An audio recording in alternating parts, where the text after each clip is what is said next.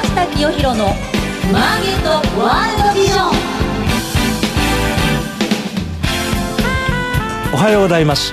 菅下清弘です。おはようございます。アシスタントの津田まりなです。菅下清弘のマーケットワールドビジョンは企業のトップにその事業内容や今後のビジョンをお伺いする番組です。さて今日ご紹介する企業のリーダーは証券コード7061東証マザーズ上場日本ホスピスホールディングス株式会社代表取締役社長高橋忠さんです。この会社はね、はい。去年3月上場したばっかりなんですよ、ええ。まあ、会社名は私知ってたんですけどねあの本当の事業内容っていうのはよく知らなかったもんですから、はい。えーまあ、いろいろ社長のお話を今日は楽しみにしております。はいじっくりと伺ってまいりましょう、それでは早速菅下清弘のマーケットワールドビジョン進めてまいりましょう。世の中の情報通信産業革命に貢献する株式会社ビジョンの提供でお送りします株式会社ビジョンは企業のための総合支援サイトビジョンビジネスマーケットビマケをオープンしました。会社を始めたい、商品を PR したい、業務を拡大したいなどビジネスに関する様々なニーズ、お悩みにお答えするサイトです。セミナー情報や企業家インタビュー、お役立ち情報など盛りだくさん。今後サービス内容はさらに充実していきます。気になるあなたはカタカナのビマケで今すぐ検索。ウォッチザカンパニーウォッチザカンパニーこのコーナーでは事業内容業績や今後の展望について伺っていきます改めまして本日のゲストは、証券コード7061東証マザーズ上場日本ホスピスホールディングス株式会社代表取締役社長高橋忠さんです。よろしくお願いします。どうぞよろしくお願いします。えー高橋社長今日はあのお忙しい中、スタジオまでおいでいただいてありがとうございます。ありがとうございます。えーこのね、日本ホスピスホールディングって会社は、去年3月に上場したばっかりのフレッシュ企業。はい。まずはこの番組をお聞きの方々のためにですね、上場したばかりのはい。新しい企業、はい。えーどんな事業内容なのかと、そこからお話しいただけますか？はい。ホスピスの語源はラテン語でええ、もてなしという意味であ、これはホスピタルとホスピタリティと語源が一緒なんです。ああ、なるほどね。はい。巡礼者を、おまあ、癒す場所として、ええまあ、修道院とかを、まあ、指すような言葉だったと。いい日本では、ええあの、ホスピスっていうのは今までは、病院の中に緩和ケア病棟っていう、ちょっとがん末期の方が入られる病棟があって、まあ、それを指すことが多かったんあですが、そうですか。我々はあの病院経営ではなくて、ええ。えーあくまでも、まあ、お家、はい。えー在宅として、まあ、ええ。最後おのケアをさせていただくはい。っていうホスピスを目指しております。はい。そうすると、まあ、あの、うんがんとかですね、はい。難病にかかられた方をはい。お預かりして、介護、看護されてるんだと思いますが、どういう形、形式はい。になってるんですか、私たちはあのホスピス住宅まあ、ホスピスにこう住宅をつけております。まあ、はい。まさに暮らし、生活を中心にケアをさせていただはい。く場所なんですが、はい。まあ、老人ホームとか、えー、鎖工住の登録をしております。えで、これは一軒一軒、お部屋一つ一つが、まあ、アパートと同じように、はい。えーそこをまあ在宅というふうに見なします。ええ。で、その建物の中にですね、介護保険、医療保険のお対応できる訪問看護ステーション、はい。それと、えー訪問介護ステーションなどの看護、介護というサービス、事業所を中に併設しているというのが我々の特色でございます。そうすると、まあ、あの、場所は東京か神奈川か、はい人口の多いところだと思いますが、はいそこに集合住宅を作られてるんですね。そうですね、集合住宅とはい。思っていただいて。だから、ただの集合住宅じゃなくて、それに介護や看護がついている。はい。で私はあんまりその現場を見たことないんですけれども、老人ホームっていうのもそういうのじゃないんですか？そうですね、老人ホームと似てますけども、ええ。老人ホームには介護と言われる、まあ、専門職がいっぱいいて、少し看護師はいるんですけども、ええ。我々のところは看護師が半分かそれ以上を占めていると。まあ、看護師が中心にいて、ええ。対象者がまあ、がんの末期とか、えー難病という、まあ、ご存知のようにがんの方は痛みが最後出てきます。で、あはいそれをお医療的なスキルで痛みを取って差し上げる。これが看護師の役割。あ痛みを和らげる。和らげるか、うんもうもうほとんど痛みを取り切ることも可能です。それを看護というわけですね。そうです。看護師の役割は主にはそのこれはお医者さんですか？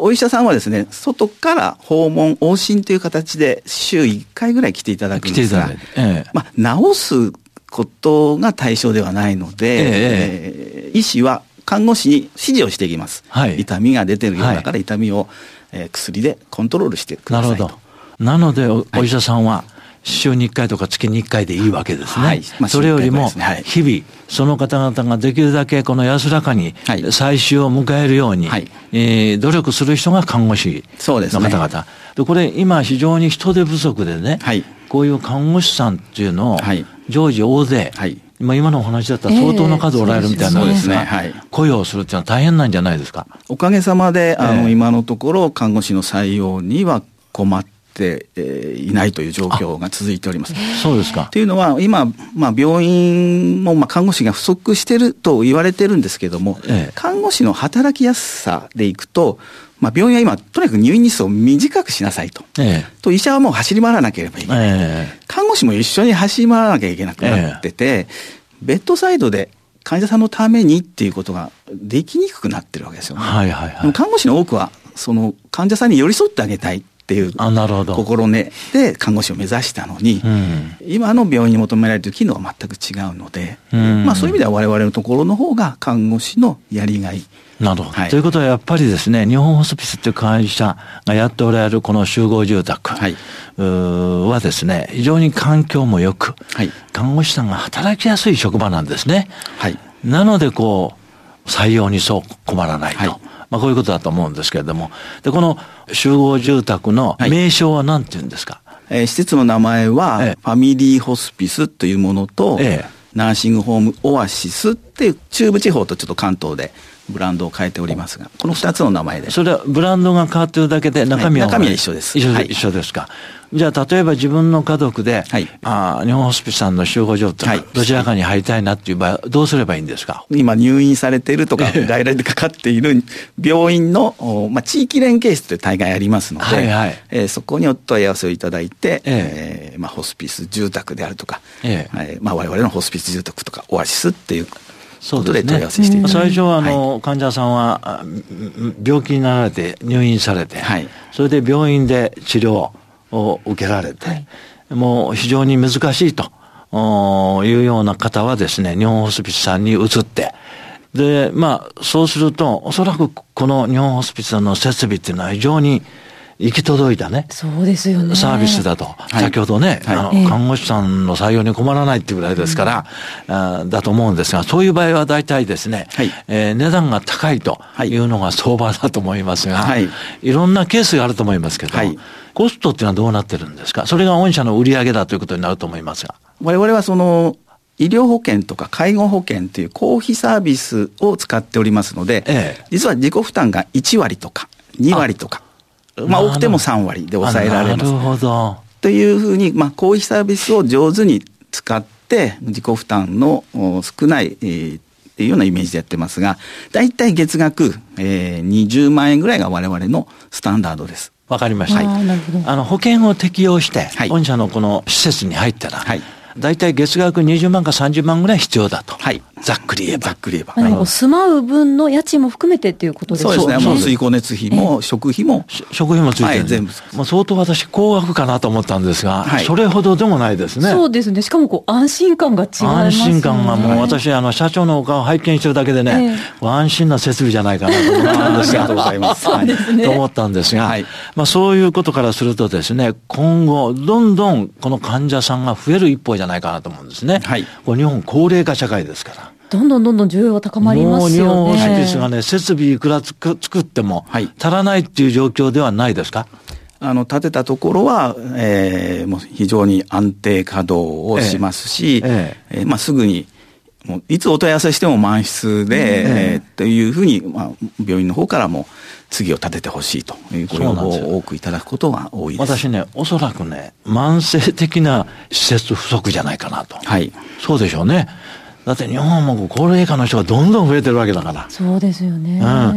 今後設備の拡大っていうのはどういうご計画ですか？そうですね。我々のこのモデルは、やはり大都市圏、特に大学病院ですとか、はい、がんセンターとかという大きい病院からのご紹介が多い。そうでしょうね。がんも難病も、やはり高度医療の現場を求めて動かれるので、はいはい、まあ、そういうところから我々のところにご入居されることが多くて、ね、そうですね。現在どのぐらいのあの施設がどの地域にあるんですか、はい、関東地区で8箇所。ええ、それから8箇所、はい、はい、神奈川、東京ですけども、はい、中部地方、愛知県を中心に6箇所。6箇所。はい。はい。の14箇所が現在。現在。はい。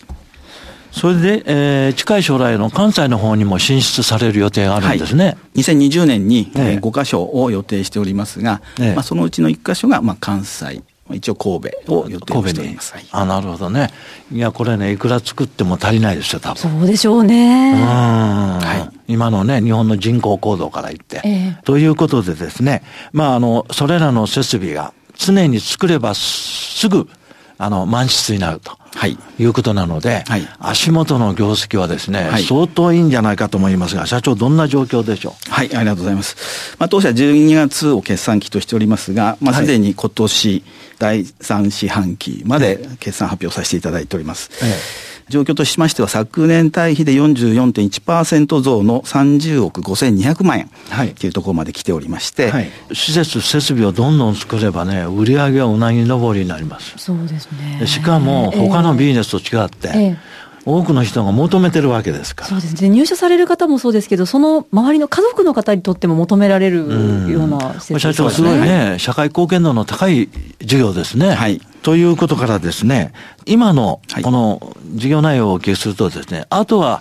施設を人口が多い大きな病院が近いところに展開していくというのが事業拡大の一つのもう目標になってきますよね。そうですね。えー、大体この大都市に、どのぐらい設備を並べる、並べるっていうか建てるとですね、はい、えー、今のこの、ちょっとこの、御社のホームページなんかを拝見するとですね、はい、その、末期がんの方とか、はい、ああの、難病の方がですね、入る設備が不足してて、はい、その、難民化が進行してると。そうですね。はい。いうこと、これやっぱり何度か社会的にね、はい、解決しないといけないんですが、全国にやっぱり100施設とか最終的に必要なんですかね？100施設はもう、あの、途中のマイルストーンだと思ってますので、ああ、そうですか。はい、需要的にはもっともっとあると思います。なるほど。今こういったこう終末期医療を受けられる方っていうのは、在宅で受けられている方がとんどなんですかね？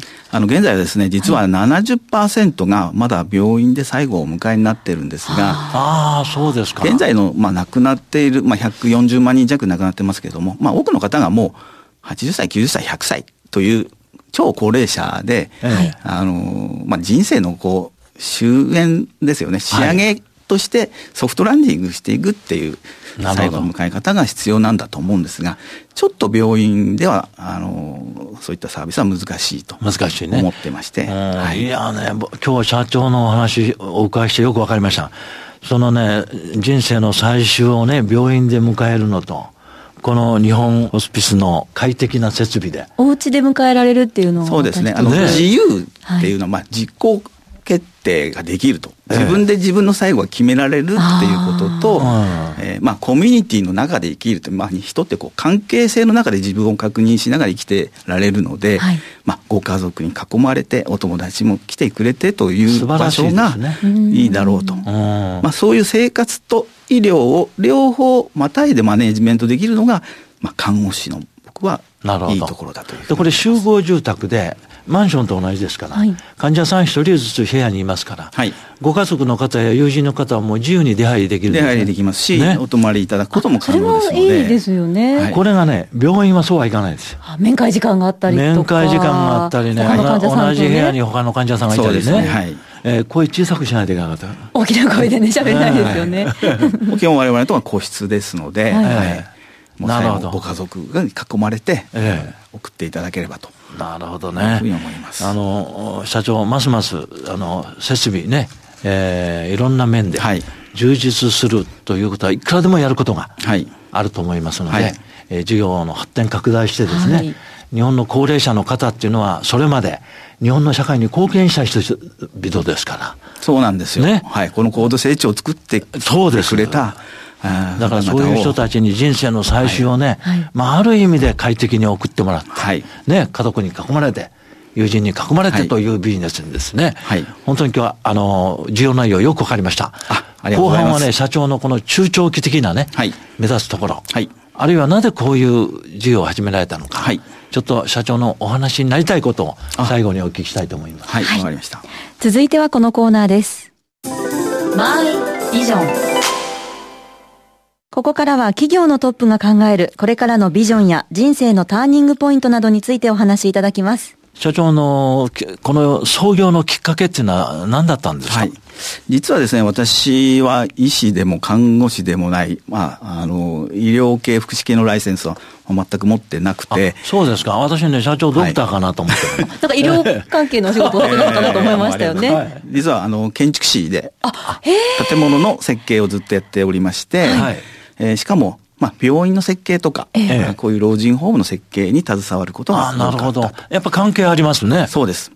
で、その中で、まあ、設計のこう、オーダーをいただいて打ち合わせをしていく中でですね、まあ、どうも自分がこう、入りたいなと思う施設に巡り会えなかったと。なるほど。いうことがあります。ということは、建物は作ったんだけど、はい、病院とかの。はいしかし、中のサービスが全然良くなかったわけですね。そうですね。まあ、設計にこういろんな要望いただくんですけども、えー、まあ、いわゆる患者さんにとっての快適性、まあ、入居者さんにとっての快適性というものがももちろん言われるんですけども、えー、やはりそこでサービス側のこう効率が優先されるところも多々あってですね、えー、まあ、そうじゃないだろうと思うことがいっぱいありました。で2000年の介護保険スタートの時に、ええ実は介護事業の、まあ、現場の方に、はい、まあ、役員として入ったのをきっかけにですね、ええ、まあ、しばらく二足のわらじを入ってたんですけれども、はいはい、こちらの方へ、まあ、どっぷりとこうやるようになってしまったというのが経緯でございます。なるほどね。あの、よくね、新聞雑誌等でね、時々あの、シニアホームみたいなのはい。介護付きとかね。あありますね。ええー、で、なんかすごいあの、高級ムードのね、えー、設備は高級ホテル並みとかいうのがいろいろありますが、はい、ああいうのは全部老人ホームなんですか？そうですね。あの、多分見られたのは老人ホームだと思います。それはどちらかというと介護が中心で、はい、看護があまりないと。はい。これね、一般の人分かりにくいです。そうですね。違い今まで。私今日初めてお話お聞きして分かりました。はい、ええ、我々のところは看護師が中心で、まあもちろん介護もいるんですけども、ええ、圧倒的に数は看護師が多いという、まあ、人員配置になってます。でこれは看護師は医療と生活をこうまたいで見れるという、とても素晴らしい特性を持っているので、看護師はこの終末期、特にがん、難病の方は痛みとかですね。あるから。あと、こう呼吸、あの、難病の方は最後、呼吸苦で最後を迎える方が多いんで、まあそういう症状をしっかりと抑えてあげる、っていうことはやっぱ看護師の素晴らしい才能だと、ね、この末期がんの方が傷んだらそれを和らげるとか、はい、いろんな難病の方が少しでも気分よく一日を過ごせる、はい、そういうサポートしてくださるわけ、はい、そうです、だから一般の老人ホームと全然違うんです全く一斉を画するものですね。うん。だから本当にね最終的にこの人生の最終を迎える最高のステージをね、はい、提供してるという会社だと、はい、思うんですけれども、やっぱりこれからですね、はい、ますますこういうニーズは高まっていくと思うんですが、はい、この日本ホスミさんの集合住宅のやり方とい。うのは、競合企業はいないんですか？何社かあります、はい、ただ、まだまだ老人ホームとかの数に比べると圧倒的に少ない。そうでしょうね。はい社長のところがおやりになっているこの集合住宅でみんな個室に入って、はい、看護師さんが24時間フォローしてくださると。いうようなのは欧米でも例があるんですか、まあ、実は僕はあのこのホスピスのヨーロッパに見に行って、まあ、僕はその病院のホスピスと、ええ、いわゆる我々がやってるような、えー、住宅の拠点としてのホスピスと全く別のものがあって、ええ、これが日本にないなと。あ、それを参考にされたそれを参考にしてます。この今、日本すびさんが提供されている看護師さんが主たる、この設備で、一番の先進国はどこなんですか？あの、僕が見に行ったのは、まあ、ドイツとか、まあ、イギリスですけども、向こうはどちらかというと、ボランティアさんが、やってる。キリスト教の組織が動いて、ボランティアを中心に、えー、多くの、まあ、寄付で、えー、やられていると。いう素晴らしい事業ですけど、そのまま日本へ持ってこようと思っても、日本はまあそういうボランタリーの文化もないし、難しいですよね。寄付をするというドネーションの文化もないと。いう中では、まあこういう株式会社で、まあ、事業であろう。出資という形で地域の、まあ、最終的には我々を利用していただく高齢者の方にご理解をいただいた上で、やっぱりドイツとか、北欧なんかも進んでんじゃないですか？北欧はそうですね、まあ、介護の方では進んでると思います。はい、なるほど。社長ね、非常にね、はい、あの、意義あるビジネスね、はい、えー、社会的に貢献度が高いと思うんですが、はい、まあ、最後に、えー、まだ上場されたばかり、はい、5年後、10年後のイメージを最後に一言お話しいただけますか？まあ、我々はこれから、えー、まあ、高齢化がどんどん進んでいく大都市圏を中心に最後を迎える方が多くなるので、はい、まあ、その大都市圏を中心に多くの方の緩和ケアというのが我々の症状マネジメントを指す、はい、医療的な言葉なんですが、まあ、そこを軸にですねこの医療介護の中で一つの役割を担っていきたいというふうに思っておりますそうですね、まあ、社長ね一層設備をねあの、充実していただいて。はい。あの、ね、ニーズは圧倒的にありますので、ね、まあ、どんどん拡充していきたいと思います。まあ、人生最終を迎える人が、はい、最後にね、この設備に入ってよかったなと。思うような事業をやっていただいてね、これ一言じゃないです。我々もね、社長のところのお世話になるかもしれませんそうですね。もう本当にいい人生だったなって最後思いながら迎えたいですからね。最後そう言って最後迎えられる方が多くてですね。はい、そうですか。ご家族も自分たちが一緒に最後過ごせたと。えー本人も喜んでるし、ご家族も喜んでるし、うちのスタッフたちも感謝をいっぱいいただいて、喜びに見せ、まあ、散歩をよしと。なるほどね。だと僕は思ってます。まあ、あの、自分の家族、はい、あるいは知り合いに、そういう方がいらっしゃったら、私はもう即、この日本ホスピスの設備を今後ご紹介したいと思います。今日は社長、本当にお忙しい中、ありがとうございました。どうもありがとうございました。本日のゲストは、証券コード7061東証マザーズ上場、日本ホスピスホールディングス株式会社、代表取締役社長、高橋正さんでした。ありがとうございました。ありがとうございます。東証一部上場、証券コード9416ビジョンは二刀流で成長を続けています。一つは業界シェアトップクラスを誇る海外用 Wi-Fi ルーターレンタルサービスグローバル Wi-Fi。訪日外国人向け忍者 Wi-Fi も好評です。もう一つは情報通信サービススタートアップから成長フェーズに合わせた規模やニーズに応じ、企業向け通信 IT インフラサービスを提供します。株式会社ビジョンは世の中の情報通信産業革命に貢献します。